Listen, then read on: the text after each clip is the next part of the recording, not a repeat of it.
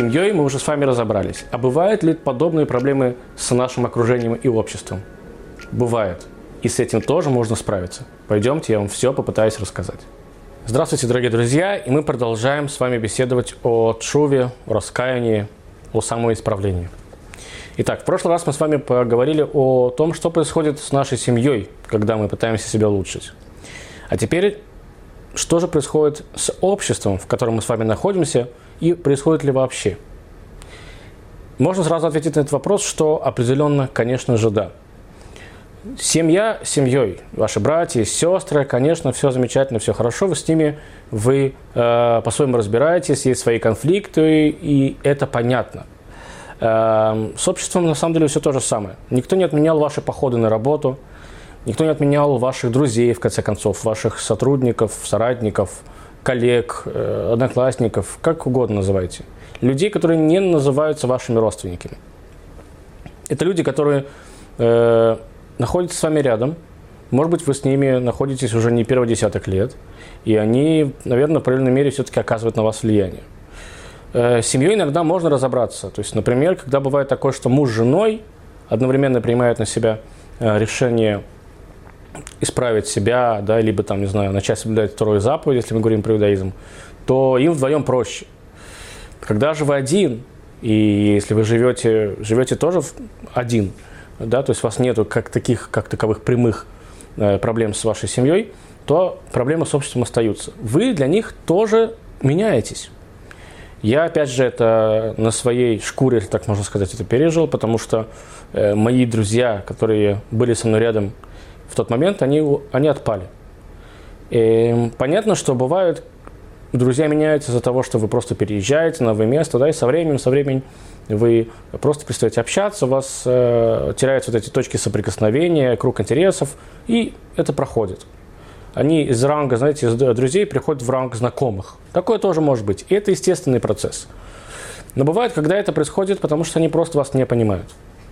Я могу с абсолютной уверенностью сказать, что трое из моих друзей меня в тот момент не поняли и не приняли. И мы перестали общаться. Со мной остался только один друг, которым, с которым я просто сегодня тоже не общаюсь, потому что, опять же, мы живем в разных местах. Но он со мной тогда оставался довольно-таки долгое время, пока я не уехал. Поэтому я точно знаю, о чем я говорю. Я это пережил сам. Общество также шокировано.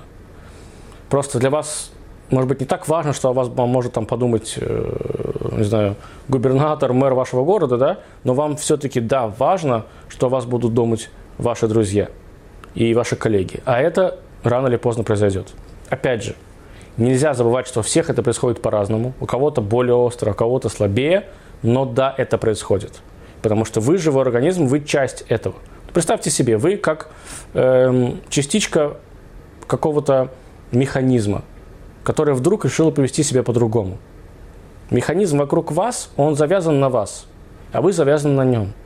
Если вы вдруг, вдруг решили что-то поменять, то значит вам нужно будет в какой-то мере либо поменять тот механизм, в котором вы находитесь, либо э, все остальные должны почему-то под вас подстраиваться. Это неизбежно. Это произойдет. У кого и как, все индивидуально, но произойдет в любом случае. Что же с этим делать? Как с этим жить? И тяжело ли это вообще или нет? И глобально можно воспользоваться неким советом, который, который дают еврейские мудрецы. Эм, смотрите, когда человек, например, в иудаизме решает себя менять, встает на путь шувы, у него есть два общества, два круга общения. Э, первый круг общения – это э, его работа, да, его друзья. И второй круг общения – это, ну, грубо говоря, можно назвать их миньян, то есть кворм из 10 человек, или синагога, община, в которую он ходит. Зачем они ему нужны? Первые ему нужны для того, чтобы продолжать общаться, да, как бы поддерживать себя на плаву, свой круг общения. Вторые же – это те люди, которые ему близки более по духу в данный момент. То есть человек, который решил меняться, он же, знаете, такой потерянный в данный момент, ну, в какой-то мере, правильно? Когда он находится в неком обществе, в людей, которые уже прошли всю эту историю, люди, которые так живут, он смотрит на них, ему становится проще. Он понимает, что все это не зря, и во вполне это все реально, в конце концов. И поэтому, когда он там будет вариться в этом обществе, крутиться с ними, общаться с ними, они будут ему давать вот эту э, подпитку внутреннюю, моральную, что да, молодец, ты все так же, ты, так же, э, ты можешь так же идти дальше, работать и улучшаться. И тем более, что потом, когда вы будете приходить на работу, уже подпитанный, вам вот эти люди и косые взгляды, которые будут на вас бросать, это не будет для вас таким больным моментом. Потому что у вас там есть подпитка из этого да, кворума людей, из этой общины, с которой вы связываете в данный момент свою жизнь. И вы настолько заряжены, что вы имеете право сейчас, у вас есть чем парировать, другими словами. Поэтому это не будет вас заставлять как-то вбиваться самого в себя. Есть еще более другой, э, хитрый такой, знаете, еврейский рецепт, который сказали наши мудрецы, что человека должен быть, любого человека должен быть, э, должен быть наставник, должен быть товарищ. Кто такой наставник? Наставник – это человек, который вам что-то советует, и вы беспрекословно, внимание, беспрекословно следуете его советам.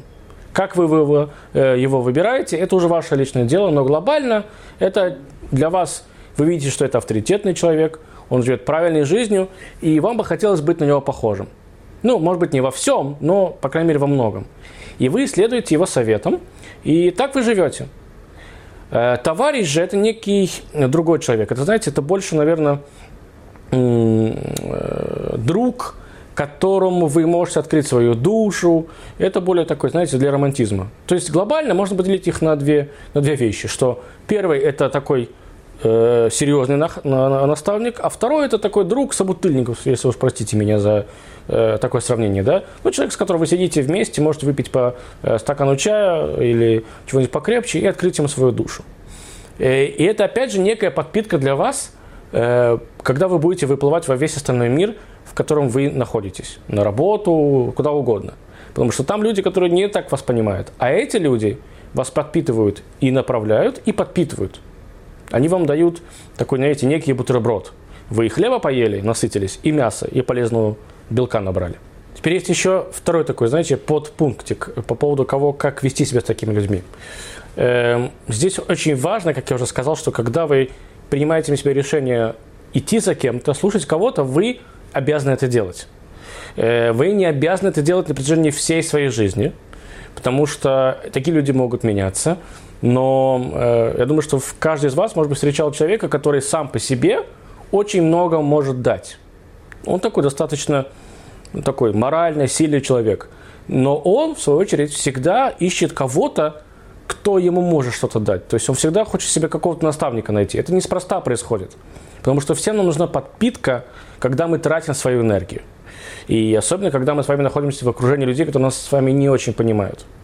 Более того, э, наш образ жизни может еще отразиться на двух вещах. Казалось бы, мелких, но очень важных.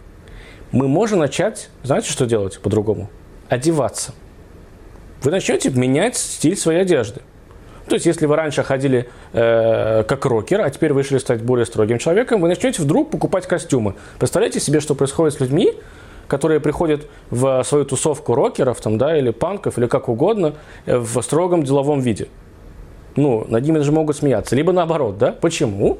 Не потому что вы действительно даже меняетесь не изнутри, а снаружи в том числе.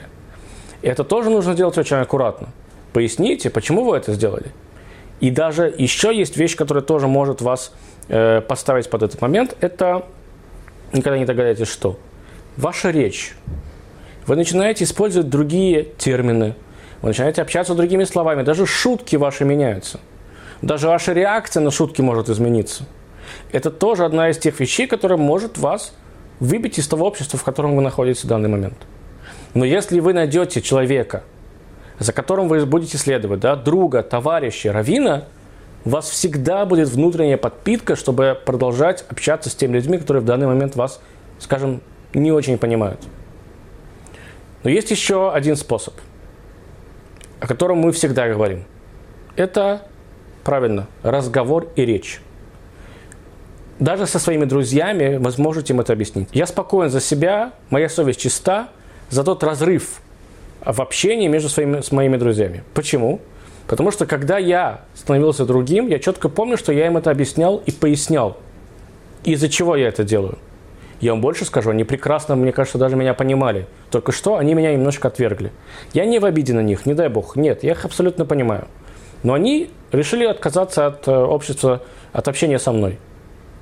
Поэтому я внутри себя чувствую абсолютно спокойно, потому что я попытался сделать максимум, что тогда я мог сделать. Поэтому это третий способ. Глобально это третий способ. Общение.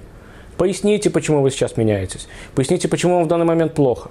Помните, когда мы говорили про родственников, мы говорили, что нужно сесть за стол и выложить все. И здесь работает абсолютно так же.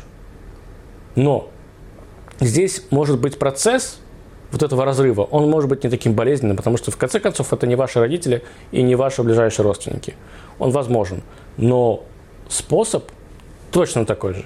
И, как ни странно, есть еще один способ, знаете, он больше похож, мне напоминает отношения между мужем и женой.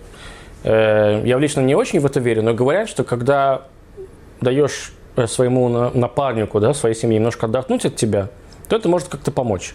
Не, я не говорю сейчас про то, когда люди порознь отдыхают, либо кто-то едет в командировку на неделю, потом возвращаются, они понимают, что они соскучились. Я говорю про другое. Я говорю, когда люди решают, например, пожить отдельно.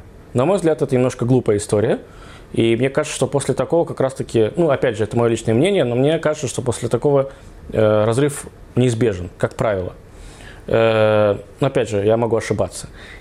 И мудрецы наши советуют здесь делать то же самое, что если вам никак не получается объяснить вашим друзьям, вашим коллегам, что с вами происходит, на какое-то время попробуйте не общаться с ними. И тогда, кстати, может произойти очень интересный момент. Может быть, тогда вы поймете, что они вам не так уж и нужны, а они, в свою очередь, тоже могут понять то же самое. Что, в принципе, без Василия Петровича мы как бы обходимся.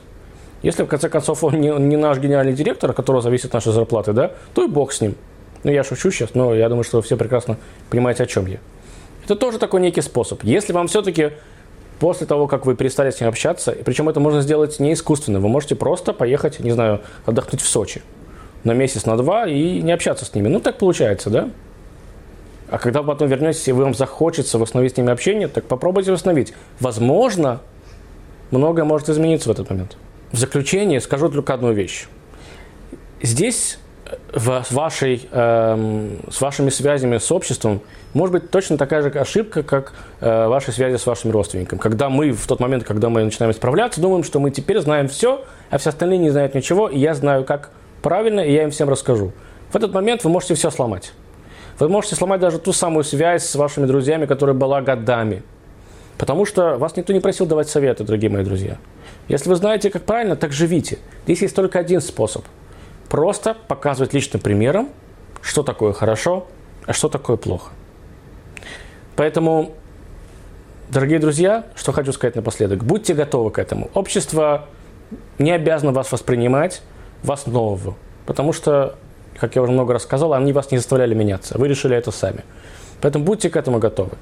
И будьте готовы к тому, что вам придется объясняться, рассказываться, выговариваться. Э, в конце концов, будьте готовы к кривым косым взглядам, но это все можно исправить. Может быть, не до конца, может быть, не со всеми, но что-то можно. И главное, должны будете понять, нужно ли это вам. До новых встреч!